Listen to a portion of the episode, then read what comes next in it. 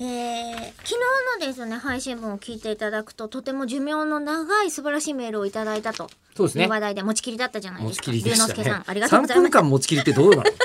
かに持ちきりなんだけどさ3 3分間の持ちきりですから だなうん我々の活動限界ですから家族限界ですからえー、そんねな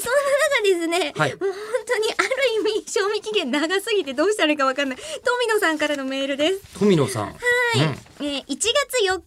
うん新日本プロレスの東京ドーム工業を見に行ってきましたと、うんえーほぼほぼ一月前の話題でございますまあまあしょうがないですよそれはしょうがないねしょうがないええしょうがないですよ、えーとてもたぎり盛り上がり最高でした、うんお二人はプロレスやったことありますか受け身は取れますかそうおかしくないですか そうなんですよ、うなんか急にねじれちゃったの、いきなりあの見たことありますかっていう話にな れば、じゃないですかでもなんと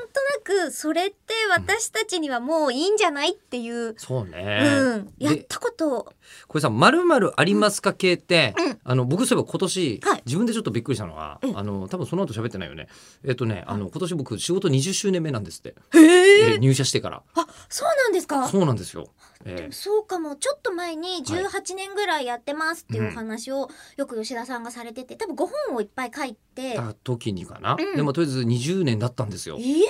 で20年で会ったことに気づかなかったんですね、うんえええじゃあアナウンサーとして成人式ですねアナウンサーとして成人して、でもそろそろ人生の半分ぐらいアナウンサーやってる ことにすごいなって、えー、20年もやってると、えー、あんまりやってないことがなくなってきました。おじゃあだってプロレスじゃなくても、うんだってえりこさんも声優さんも何年ぐらいですか 10? そうですね10え